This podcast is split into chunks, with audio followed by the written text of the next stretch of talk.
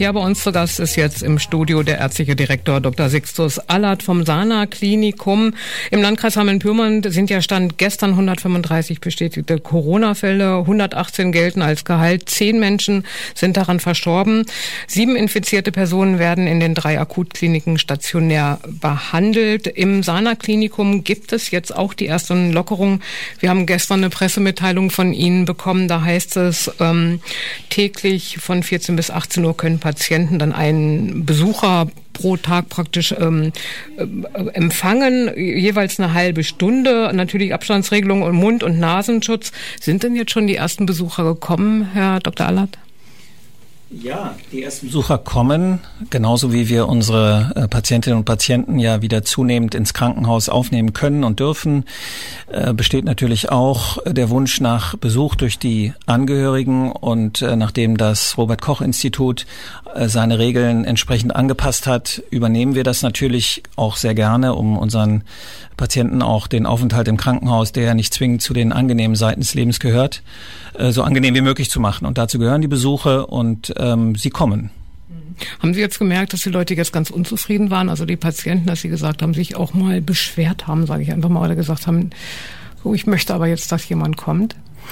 Ehrlicherweise haben wir das nicht bemerkt. Äh, unsere Patienten waren super verständig, haben äh, die Maßnahmen also aufs äh, allerfeinste mitgemacht und Kritik kam nach meinem Wissen also an den allerwenigsten Stellen. Das Gegenteil ist der Fall. Wir sind also wirklich äh, sehr überrascht, positiv überrascht gewesen, wie äh, verständig alle mitgemacht haben. Und dadurch sind wir bisher eigentlich sehr gut auch durch die ganze Situation gekommen. Jetzt gibt es ja diese Lockerung. Ist das aus Ihrer Sicht okay oder bewegt man sich da doch so ein bisschen auf dünnem Eis? Naja, das ist ja eine Frage, die man mit Glauben und Wissen beantworten kann. Das Glauben überlasse ich den Verschwörungstheoretikern und das Wissen ist das, was wir so bevorzugen. Und äh, das Wissen, was wir derzeit haben, und das kann sich auch ändern, das Wissen ist so, dass wir äh, tatsächlich anhand der vorliegenden Daten mit, mit gutem Gewissen äh, die Pforten wieder aufmachen können und äh, auch unsere Patienten wieder elektiv, das heißt mit Wahloperationen versorgen können. Das ist äh, gut wissenschaftlich begründet äh, und damit arbeiten wir auch. Wir haben ja unsere Hörer aufgerufen, uns Fragen zu schicken, die sie dann loswerden können. Da kam dann eine Hörerfrage, wie oft wird denn das medizinische und ärztliche Personal im Sana-Klinikum in Hameln auf Corona getestet und wann? Naja, das, die Frage ist ja fast ein bisschen zu pauschal. Ich äh, könnte jetzt sagen, es gibt keine Reihentests. Das ist auch so, äh, weil sie einfach nichts bringen. Äh, wir würden damit die Kapazitäten sehr belasten und gegebenenfalls Testkapazitäten an anderen Stellen, wo sie dringend benötigt werden, wegnehmen. Wir gehen deswegen nach einem sehr strengen Algorithmus, also so einer Art Gedankenkette aus, gucken, ob Symptome beispielsweise vorliegen, wie Husten, Fieber, ob bestimmte ähm, Daten aus der Vorgeschichte vorliegen, also beispielsweise Aufenthalt in einem anderen Krankenhaus, Aufenthalt mit Menschen, die schon Corona hatten oder aus einem äh, Gebiet kommen, wo verstärkt Corona aufgetreten ist. Das war vor einiger Zeit noch der Fall. Und anhand dieser Werte werden dann gegebenenfalls auch Gründe für eine Laboruntersuchung ähm, äh, abgeleitet oder Gründe für eine Röntgenuntersuchung. Und wenn sich in diesen Blöcken auffallende äh, Themen befinden, dann machen wir einen Test. Für unser Personal ist es natürlich so, dass wir auf Wunsch jeden testen, der, äh, dass die Möglichkeit besteht. Wir sagen aber auch da beispielsweise das Personal, was ähm, bei uns im Krankenhaus auf den Isolierstationen, auf der Intensivstation arbeitet, achtet zunächst einmal darauf, euch zu schützen, äh, achtet darauf, auf die Symptome, achtet auch auf die Umgebung. Und wenn nur der leiseste Verdacht auf eine Erkrankung besteht und der Verdacht kann also wirklich äußerst leise nur sein, dann wird unmittelbar getestet. Wir haben es ja gerade in den äh, Weltnachrichten gehört. Die Post möchte ganz gerne äh, ihre Mitarbeiter testen. Was halten Sie davon? Naja, ich würde es in der jetzigen Zeit als äh, nette Aktion bezeichnen, die aber äh, möglicherweise eine falsche Sicherheit ähm, widerspiegelt. Man muss wissen, dass es ja unterschiedliche Testverfahren gibt. Es gibt nun mal die sehr sicheren, die sogenannten PCR-Tests, die also das Virusgenom nachweisen. Die sind sehr sicher, wenn man es denn hat. Es gibt natürlich auch da äh, gewisse diagnostische Fenster, Aber was die Post wahrscheinlich machen will, ohne dass ich jetzt genau die Hintergründe kenne, sind sogenannte Antikörpertests. Das ist ja auch in äh, Hessisch-Oldendorf äh, gemacht worden. Und diese Antikörpertests sind leider noch nicht so ganz zuverlässig. Da kann man sicherlich Antikörper auf Covid nachweisen, aber das können ganz unterschiedliche Antikörper sein, die also jetzt gar nicht unmittelbar mit der Erkrankung zusammenhängen. Und deswegen wird, wenn man solche Tests macht, sicherlich eine Reihe von Menschen erfahren, oh, ich hatte da mal was. Aber es muss nicht zwingend so sein, dass das äh, also der aktuelle Covid-2-Virus ist. Das heißt, die Patienten, die jetzt zum Beispiel bei Ihnen im Krankenhaus liegen, die vielleicht einen Beinbruch haben oder irgendeine ich sage jetzt am Anführungszeichen mal harmlose Erkrankung, ähm, wobei es das ja wahrscheinlich gar nicht gibt, aber ähm, die müssen jetzt nicht getestet werden. Da sagen Sie, nein, das machen wir nicht automatisch. Sie müssen nicht getestet werden, das ist richtig. Ähm, wir haben, das hatte ich ja eben schon erwähnt, diesen Algorithmus, diesen, diese Gedankenfolge von ähm, anamnestischen und diagnostischen Tools.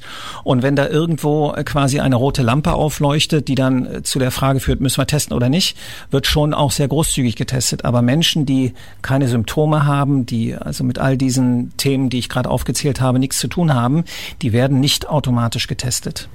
Hören radioaktiv hier zu Gast bei uns im Studio der ärztliche Direktor Dr. Sixtus Allert vom Sana Klinikum in Hameln. Bei uns geht es um das Thema Corona. Bei uns zu Gast ist im Studio der ärztliche Direktor des ähm, Sana Klinikums Dr. Sixtus Allert. Wir wollen sprechen über Corona. Na klar, das Thema, was uns alle im Moment sehr, sehr bewegt.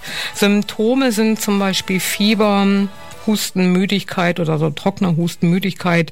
Jetzt habe ich gelesen, es sind noch unheimlich viele andere Merkmale dazugekommen, von Hautausschlägen ähm, an Händen und an Füßen, glaube ich, sogar Bindehautentzündung und so weiter. Ähm, gibt es jetzt schon so eine, ich sag mal, so eine gesicherte ähm, ja, Symptomatik, wo man sagen kann, das ist dann auf jeden Fall Corona und daran können wir das dann auch festmachen, Herr Dr. Allert, oder nicht? Eine ganz sichere Symptomtrias oder Ansammlung von Symptomen, die wie eine mathematische Gleichung funktioniert, dass man Strich drunter macht und sagt, jetzt hat man Corona, die gibt's leider nicht. Aber es gibt sehr viele Symptome, die sehr spezifisch für diese Erkrankung sind. Einige haben Sie schon genannt. Ein äh, besonderes Symptom ist sicherlich diese plötzlich eintretende Riechunfähigkeit. Das ist äh, gerade in Anfangszeiten erstaunlich gewesen, äh, wie viele Menschen ohne Husten, ohne Fieber kamen, sagten, ich habe aber von jetzt auf gleich die Fähigkeit zu riechen verloren. Das ist sicherlich eine ähm, ein entscheidendes Kriterium, mit dem man dann schon sagen kann, oh, hier müssten wir vielleicht auch gleich zügig mal testen. Wir haben mittlerweile, und das hatte ich ja eben schon gesagt, Corona und die Aufschlüsselung dieser, dieses Virus ist ja ein ständig laufender wissenschaftlicher Prozess und es kommen jeden Tag neue Studien äh, auf den Markt, sehr seriöse, sehr gute gemachte Studien, die eben auch äh, nachweisen, dass Corona beileibe nicht mehr nur eine Lungenerkrankung ist, also nur in Anführungsstrichen, ähm, sondern dass es ähm, eben auch viele andere Organe äh, befallen kann. Sie haben die Haut erwähnt, das Auge, es kann die Nieren befallen und eben relativ neu im ganzen Spektrum auch das äh, Gehirn und das Herz selber. Und man geht mittlerweile oder man hat die Entdeckung gemacht, dass das Coronavirus in den Gefäßen Schäden anrichtet und es gleichzeitig auch zu Veränderungen der Blutgerinnung kommt. Das ähm, sieht man in vielen äh, Obduktionen. Die Hamburger waren da sehr fleißig und haben äh, tolle Zahlen mittlerweile veröffentlicht und haben also auch gesehen, dass in den Organen ähm, Blutungen statt, Blutverklumpungen stattfinden und dadurch die Organe aufhören, richtig zu funktionieren. Und das ist sicherlich auch ein Faktor, der dann in der Haut eine Rolle spielt, dass eben die Durchblutung der Haut äh, gestört wird. Es macht also richtig viel Schaden im Körper, wie sich das jetzt so anhört. Ähm, wie geht es denn jetzt eigentlich weiter? Also es gibt ja diese leichten Verläufe und natürlich die ganz schweren, die an Beatmungsgeräten liegen müssen und ähm, denen da dann auch geholfen wird. Ähm, was passiert eigentlich so nach dieser, wenn ich es jetzt, wie man jetzt so hört, es gibt so leichte Verläufe, die haben es eigentlich gar nicht gemerkt und so weiter. Ähm, passiert denn da auch weiter nichts? Also sind die dann sozusagen, wenn die Antikörper getestet wurden, sind die jetzt irgendwie geheilt durch oder wie verstehe ich das?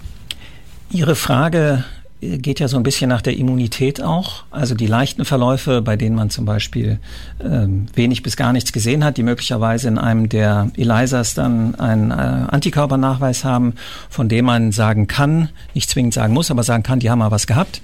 Ähm, die gelten für eine gewisse Zeit als immun. Und das muss man wirklich so ähm, einschränkend sagen. Wir wissen noch nicht, einfach weil wir noch gar nicht den langen Zeitüberblick haben, wir wissen noch nicht, wie lange eine Immunität vorhält. Es gibt sie in den ersten Wochen, vielleicht Monaten, aber wir wissen nicht, wie lange das vorhält. Also beispielsweise wie bei anderen viralen oder bakteriellen Krankheiten, dass man dann sagt, der Körper hat eine Immunität aufgebaut, die ist ein Leben lang gegeben. Das Prinzip von Impfungen, ähm, das ist bei äh, Corona ähnlich wie bei der Grippe nicht der Fall. Die schweren Verläufe, also beispielsweise die intensivpflichtigen Verläufe, die beatmet werden mussten oder sonst ähm, mit den Mitteln der Intensivmedizin behandelt werden mussten, die sind sicherlich nicht nach zwei Wochen wieder auf den Beinen. Die müssen sicherlich auch noch eine längere Rehabilitationsphase anschließen, um äh, auch ähm, organisch wieder gesund zu werden. Die können vielleicht aufstehen, aber die sind sicherlich noch Kreislauf gemindert. Die Lunge ist beileibe noch nicht wieder in der Lage, ähm, auf volle Kraft zu laufen. Also da bedarf es dann noch einer wochenlangen Re rehabilitativen Phase. Also das war ja auch eine Hörerfrage. Was passiert so danach? Was sind so die Folgekrankheiten oder die Folge ähm, nach dem ähm, nach der Corona-Krankheit? Es gibt noch ein anderes Thema und zwar die Schwebeteilchen, die Aerosole, die kleinsten Tröpfchen. Also man soll ja weit auseinanderstehen, dann kommen die großen vielleicht nicht so gut ähm, an oder auch ganz sicher vielleicht nicht an. Aber die kleinen in so diesem kleinen geschlossenen Raum oder in geschlossenen Räumen rumfliegen, auch noch nicht richtig durchgetestet, sage ich mal, was bleibt davon und was macht davon wirklich krank. Ähm, können dann jetzt so diese Masken oder sagen Sie, nee, wir müssen jetzt unbedingt die Masken tragen. Das ist auch diese kleinsten Tröpfchen, die können auch bei uns zum Beispiel im Sana-Klinikum gefährlich werden. Also die Masken, um es in aller Deutlichkeit zu sagen, helfen, helfen in sehr, sehr großem Umfang und sind absolut berechtigt. Masken und Abstand, muss man einfach zu sagen, ist eine ganz einfache, einfache Gleichung, verhindern im großen Stile Infektionen. Wir wissen, äh, auch das sind jetzt neue Erkenntnisse, dass der Virus schon auch über die sogenannte Tröpfcheninfektion übertragen wird. Also wenn ich sie jetzt anhusten würde, ohne Maske und mit viel geringerem Abstand als hier im Studio, äh, und ich auch noch äh, den Virus in mir tragen würde, dann äh, würde man von einer Tröpfcheninfektion sprechen. Viel Bedeutender ist allerdings äh, sind die Aerosole, also die Viruspartikel, die in so einem Luftstrom schwimmen, äh, weil die sich länger in der Luft halten. Tröpfchen fallen zur Erde und die Aerosole bleiben einige Minuten stehen. Ähm, das heißt, in geschlossenen Räumen ähm, kann es durchaus sein, dass äh, an einem Ort, wo derjenige, der gesprochen hat, eine Wolke steht, ein anderer kommt dazu und kann sich so infizieren, obwohl gar kein Abstand oder unmittelbarer Kontakt äh, da stattgefunden hat. Insofern muss man schon sagen, dass diese Aerosolbildung ähm, eine ganz, ganz wichtige Information ist und genau deswegen eben auch weiterhin Masken getragen werden sollten und auch die Abstandsregel unbedingt eingehalten werden muss. Das heißt, singen in der Kirche gar nicht gut mit vielen Leuten. Das ist ja genau das Beispiel, an dem man es gesehen hat, wie dramatisch diese Aerosolbildung ist. Äh, ob das jetzt dieser Restaurantbesuch in Leer oder das Singen in der Kirche bei Frankfurt ist. Aber genau an diesen Beispielen hat man eben gesehen, wie dramatisch diese und wie schnell vor allem diese Übertragung über die Luft gehen. Nun muss man sagen, beim Singen ist es möglicherweise äh, mit dem Ausstoß von feuchten Partikeln noch ein bisschen wilder als im Restaurant. Aber nichtsdestoweniger spielt hier das ähm, Aerosol eine entscheidende Rolle. Wir haben jetzt ja noch hier eine Hörerfrage. Ich glaube, vorhin haben Sie die auch schon mal so ein bisschen angedeutet, beantwortet. Und zwar wird im Sana-Klinikum auf Corona getestet, auch wenn ich dort nur mit einem Beinbruch liege. Ja, das hatten wir schon kurz besprochen, aber ich ähm, sage das gern nochmal. Wenn man symptomfrei ins Sana-Klinikum, also jetzt mal abgesehen vom Beinbruch, der bestimmt Symptome macht, aber keine Corona-Symptome, also wenn man bezogen auf Corona symptomfrei ins Klinikum kommt und das wird sehr genau abgefragt und überprüft eben auch mit Labormethoden und röntgenologischen Methoden. Wenn man also dort keine auffällige Markierung hat, wenn dort kein rotes Lämpchen leuchtet, dann wird kein Test gemacht. Wenn man allerdings ähm, im Vorfeld schon, das prüfen wir ja schon im Vorfeld, bestimmte Parameter sagen wir mal, auffällig, sind, dann wird schon im Vorfeld ähm, darum gebeten, zum Hausarzt zu gehen, sich dort testen zu lassen. Wenn uns das erst in der Klinik am Eingang auffällt, dann äh, veranlassen wir das unmittelbar eine Testung. Nochmal eine andere Frage. Gibt es bei Ihnen oder machen Sie oder unter den Kollegen mit anderen Krank Krankenhäusern, haben Sie den regelmäßigen Austausch zum Thema Corona? Den haben wir ganz bestimmt. Das äh, liegt zum einen daran, weil wir als Kollegen natürlich äh, uns auch updaten, was so die Erfahrungen im Umgang mit der Erkrankung sind. Zum anderen liegt es aber auch daran, weil die Wissenschaft so schnell voranschreitet, dass wir gar nicht alles selber lesen können und verinnerlichen können. Und äh, manchmal helfen einfach Tipps auch von Kollegen, äh, wenn die sagen, boah, ich habe da eine Studie gelesen, die sagt jetzt mal dies oder das oder jenes und das möglicherweise ein Detail zu einer hm, Behandlungskette bei uns ist, wo man sagt, oh, das ist gut, dass ich das jetzt weiß. Also aus diesen Gründen haben wir sicher sehr, sehr engen Kontakt äh, zu Kollegen, übrigens auch im Ausland, weil dort ja andere Infektionszahlen, andere wissenschaftliche Voraussetzungen gegeben sind. Dort entstehen andere Arbeiten und die sind für uns genauso spannend. Ja, im Landkreis Hameln-Pyrmont stand gestern 135 bestätigte Corona-Fälle, 118 gelten als Gehalt. Zehn Menschen sind daran gestorben. Sieben infizierte Personen werden in den drei Akutkliniken stationär behandelt. Unser Gast heute vom Sana Klinikum in Hameln ist Dr. Sixus Allert. Herr Allert, ähm, wie hoch ist denn jetzt die Zahl der Infizierten, die Sie in Ihrem Haus behandelt haben? Wir haben insgesamt 21 äh, Patienten mit gesicherter Corona-Infektion behandelt. Äh, davon war der größte Teil auf unseren Isolierstationen, aber eben auch ein kleiner Teil hat uns lange und intensiv auf unserer Intensivstation äh, behandelt. Und äh, auch wir haben unseren Teil leider zu der Zahl von Toten beitragen müssen. Ähm, aber ich will an dieser Stelle auch sehr deutlich sagen, wir haben auch äh, eine ganze Anzahl von Patienten von der Intensivstation als geheilt entlassen. Und das ist die Kunst unserer Anästhesisten und inneren Mediziner, der Internisten äh, auf den Intensiv, auf unserer Intensivstation da eben auch äh, diese ganz, ganz kritisch kranken Patienten äh, zu heilen. Wenn man so die Bilder im Fernsehen sieht, weil die, ähm, wenn man da so drauf guckt, dann sagt man, es kann gar nicht so sein. Das ist wirklich, wirklich schrecklich. Also wie die dann letztendlich auch einfach keine Atem, keine, ähm, kein Atem mehr bekommen, also nicht mehr atmen können. Gibt es denn, das ist auch eine Hörerfrage, gibt es genügend Beatmungsgeräte im Sana-Klinikum? Ja, da kann ich äh, diesen Landkreis äh, mit Fug und Recht äh, beruhigen. Wir haben ausreichend Beatmungsgeräte Beatmungsgeräte und auch ausreichend Beatmungsplätze. Das muss nicht immer gleich sein, ähm, denn so ein Beatmungsgerät läuft ja nicht von alleine. Das muss bedient werden. Wir brauchen also auch das Personal und wir brauchen natürlich auch die Leitungen, die diese Art äh, Beatmungsgeräte ähm, mit Sauerstoff äh, versorgen. Aber dafür ist gesorgt und äh, wir sind, ich will es jetzt nicht beschreien, noch lange nicht am Ende unserer Kapazitäten. Also der Landkreis kann sich sehr sicher fühlen. Aber wenn sowas passiert wie in Leer, was wir jetzt gerade gehört haben, da feiert eine, äh, eine Firma, mit einmal sind es, ich glaube, 150, die in Quarantäne sind und 18, die infiziert sind und so weiter. Wenn sowas passiert, hier angenommen, äh, was ist dann? Also bezogen auf das Krankenhaus ganz konkret, die werden behandelt, sobald sie Symptome haben. Ansonsten schreitet das Gesundheitsamt erstmal ein und guckt nach den ganzen äh, Ketten, nach den Infektionswegen, um möglichst viele, wenn nicht sogar alle ähm, Kontakte so weit zu isolieren, dass man sagt, wir haben dann auch die, die weitere Infektionskette unterbrochen. Sollte sich dann jemand, der mit einem Virus infiziert ist, auch erkranken. Das ist ja ein Unterschied. Also nicht jeder Infizierte muss ins Krankenhaus. Äh, wenn er denn krank ist, kommt er natürlich zu uns und wir helfen ihm.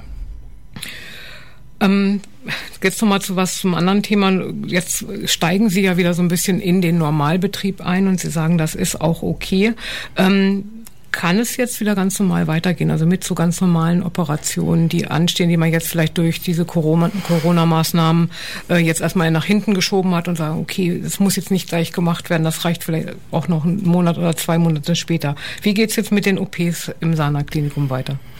Also zunächst mal müssen wir ja deutlich sagen, dass Corona ja noch nicht vorbei ist. Wir, unser Krankenhaus ist so aufgestellt, dass wir innerhalb von 72 Stunden jederzeit wieder in den Alarmmodus zurückkehren können. Das bedeutet aber auch, dass wir nicht jetzt unter vollen Segeln losfahren können. Wir haben maximal einen Mast bestückt und äh, das tun wir deswegen, um eben jederzeit für Notfälle gewappnet zu sein. Das heißt, wir haben unsere Kapazitäten auf den Stationen im OP so weit reduziert, dass wir, wie vom Gesetz vorgeschrieben, äh, entsprechende Kapazitäten auf Normalstationen und auf Intensivstationen freihalten für mögliche Corona-Erkrankungen.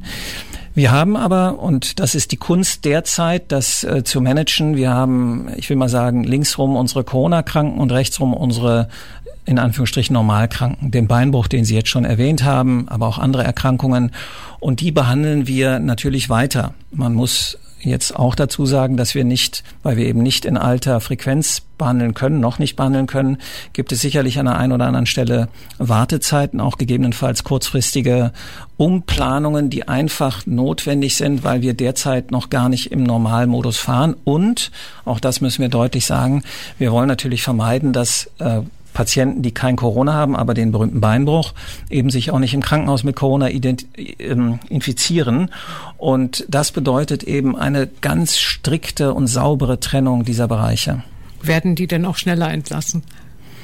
Die Corona-Patienten oder die Nein, nein, die mit, dem Bein, die mit dem Beinbruch. Naja, das ist eine sehr, sehr gute Frage. Wir hatten bis vor einiger Zeit noch unsere sogenannten Entlastungskrankenhäuser. Da sind also ähm, Kliniken, die jetzt nicht im Akutgeschehen teilnehmen, beispielsweise Reha-Einrichtungen und so weiter, sind per Gesetz verpflichtet worden zur Übernahme, zur frühzeitigen Übernahme äh, solcher Patienten. Das hat uns sehr geholfen äh, in den Hochzeiten der Corona-Epidemie, Pandemie, weil wir damit unsere Betten frei halten konnten. Die sind tatsächlich früher entlassen worden, ähm, weil sie dann dort in den entsprechenden anderen Einrichtungen weiter behandelt werden konnten. Derzeit ähm, sind wir so straff organisiert, dass wir schon gucken müssen, dass wir Tag für Tag sehr präzise planen, unsere Patienten also wirklich auf den Punkt genau entlassen, weil wir sonst gar keine freien Betten für unsere neuen Patienten haben. Das heißt, unsere Entlassplanung ist zeitgerecht, aber sehr, sehr präzise. Jetzt nochmal eine Hörerfrage, damit wir jetzt auch wirklich durchkommen bis 14 Uhr. Was weiß man denn in der Medizin über die Gefährlichkeit von Covid-19 und Kindern? Davon hängt ja ab, ob Kindergärten oder Schulen dann auch wieder ähm, normal, sollen auch in den Normalbetrieb ähm, wieder aufnehmen können. Weiß man da was, was die Kinder angeht? Man weiß jeden Tag mehr. Man weiß noch lange nicht alles und die äh, Studien, das muss ich leider einräumen, widersprechen sich vielleicht auch an der einen oder anderen Stelle. Was man weiß, Kinder können sich infizieren, natürlich. Kinder können oder werden nicht so schnell und auch nicht so schwer krank wie Erwachsene. Das ist, äh, sagen wir mal, die eine vielleicht gute Nachricht. Die andere Nachricht, die sich kürzlich aber herausgestellt hat, Kinder können genauso im gleichen Umfang wie Erwachsene streuen.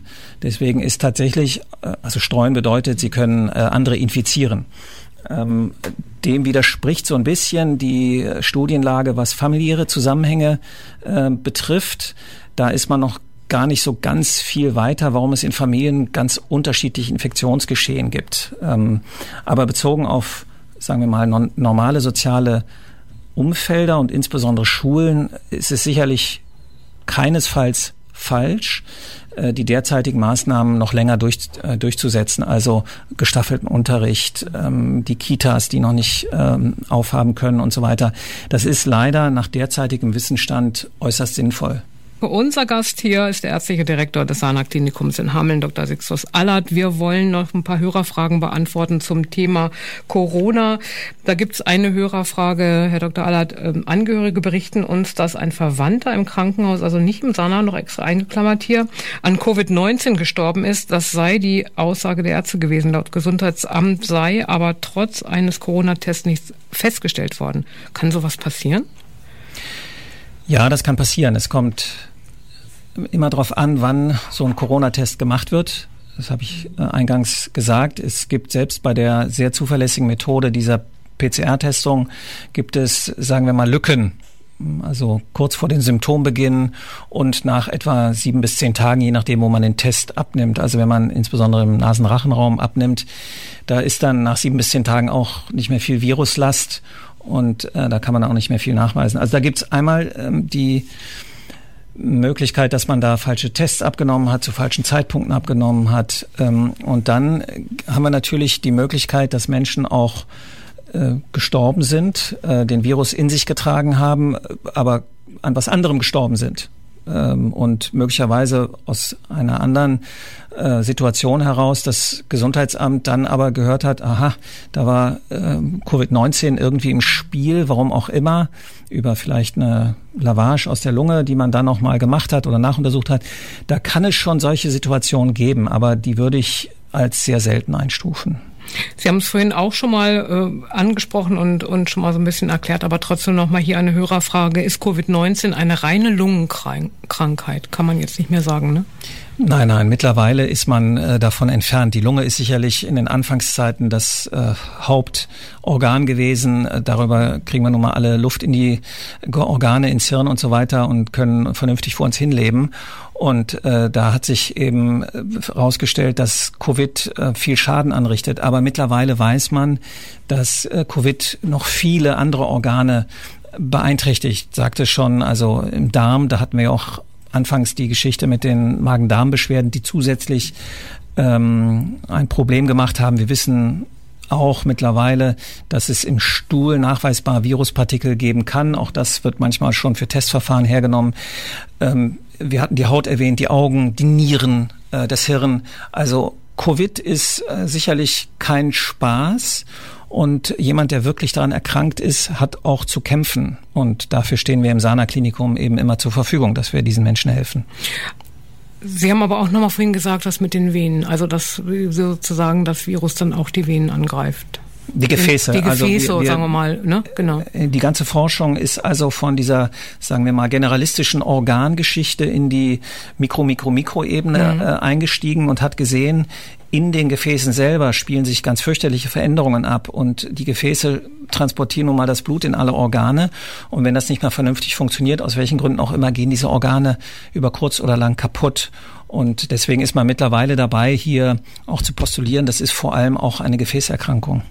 Und alle Leute, die sozusagen sagen, das gibt's alles gar nicht und Corona und wir haben jetzt, ich kenne eigentlich keinen, der an Corona erkrankt ist und so weiter.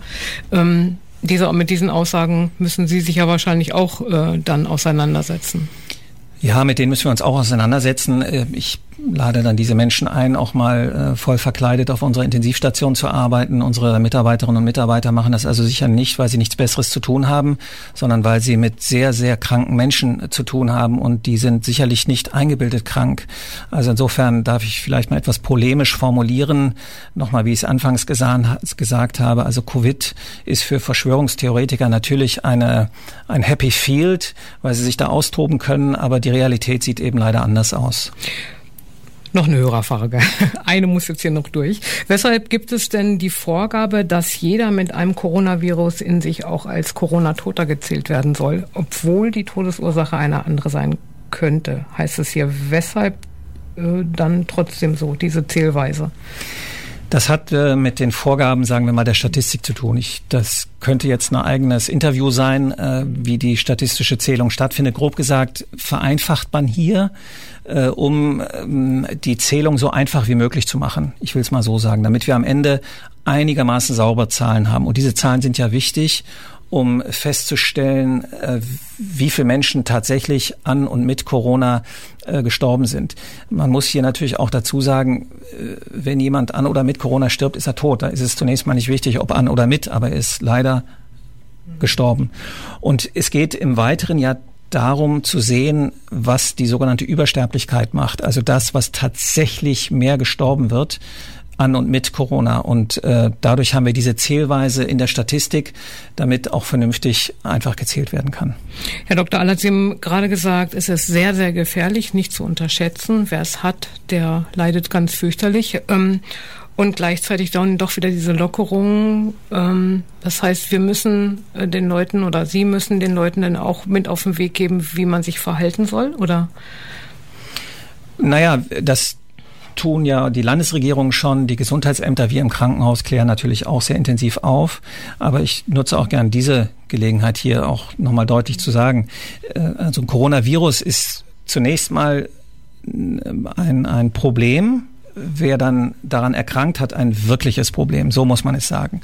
Äh, Coronavirus-Träger verbreiten das Virus und wir wissen eben nicht, äh, ob der Mensch, der dann neu den Virus hat, auch wirklich krank wird. Krank wird im Sinne einer Behandlungsbedürftigkeit im Krankenhaus. Und insofern sind die Maßnahmen, die wir nun alle kennen, also ganz grob gesagt mal Abstand halten und Maske tragen, sind absolut vordringlich und ganz, ganz wichtig, damit wir uns vor dieser Erkrankung, die, und jetzt wiederhole ich mich leider, wirklich kein Spaß ist, um uns davor zu schützen. Gibt es irgendwas, was man essen kann? wo man sagt, ich muss mich jetzt noch ein bisschen besser ähm, auch innerlich sozusagen mein Immunsystem stärken. Ist das äh, eine gute Basis? Oder ist das eigentlich, man hat ja auch schon gehört, ne, jemand, der ganz eigentlich keine Vorerkrankung hatte, ist trotzdem dran erkrankt und auch dran gestorben. Also das gibt's ja auch. Also es gibt äh, jetzt kein gezieltes äh, Wunderfutter, was man zu sich nimmt und dann ist man gefeit vor allen Übeln dieser Welt. Das gibt's nicht und wird es wahrscheinlich auch in nächster Zeit nicht geben. Was nie falsch ist, ist, sich überhaupt mal gesund zu ernähren und vielleicht äh, hier und da ein bisschen Sport zu machen und äh, mal an die frische Luft zu gehen und solche Dinge zu tun. Aber ähm, es gibt also jetzt nicht die Regel drei Äpfel am Tag und man kriegt kein Corona, um es mal vielleicht ein bisschen zu simplifizieren. Aber nichtsdestoweniger äh, das darf auch keine Ausrede zu sein, sich vielleicht auch mal etwas vernünftiger zu ernähren, aber in aller Deutlichkeit, es gibt keine Körner, die Corona verhindern. Ähm, noch eine Frage, was würden Sie jetzt den Bewohnern und Bewohnerinnen des Landkreises Hameln-Pyrmont jetzt einfach raten? Also Abstandsregelung, Mundschutz tragen. Also, Oder was würden Sie dem mit auf den Weg geben? Unseren Hörerinnen und Hörern, den Bewohnern dieses Landkreises würde ich schlichtweg sagen, zunächst mal Ruhe bewahren. Wir haben soweit im Krankenhaus wirklich äh, alles im Griff. Wir sind gut vorbereitet und die Maßnahmen, die von unseren Landesregierungen und kommunalen Regierungen veröffentlicht werden, sind alle sinnvoll. Die sollte man beachten. Man sollte auch im privaten Umfeld noch vorsichtig sein. Es gibt also kein, zurzeit noch keinen Grund, äh, Hurra zu schreien. Ähm, die Dinge beachten, sorgsam miteinander umgehen, bei Symptomen zunächst den Hausarzt aufsuchen und der wird dann gegebenenfalls nach Testung sagen, ist was fürs Krankenhaus oder nicht. Corona, das ist auf jeden Fall ein Thema, was uns in den nächsten Wochen, Monaten, wahrscheinlich auch noch in den nächsten kommenden Jahren beschäftigt wird. Bei uns zu Gast hier war Dr. Sixus Allert, ärztlicher Direktor des Sana-Klinikums in Hameln. Schön, dass Sie sich Zeit genommen haben. Bleiben Sie gesund und danke fürs Interview. Danke Ihnen.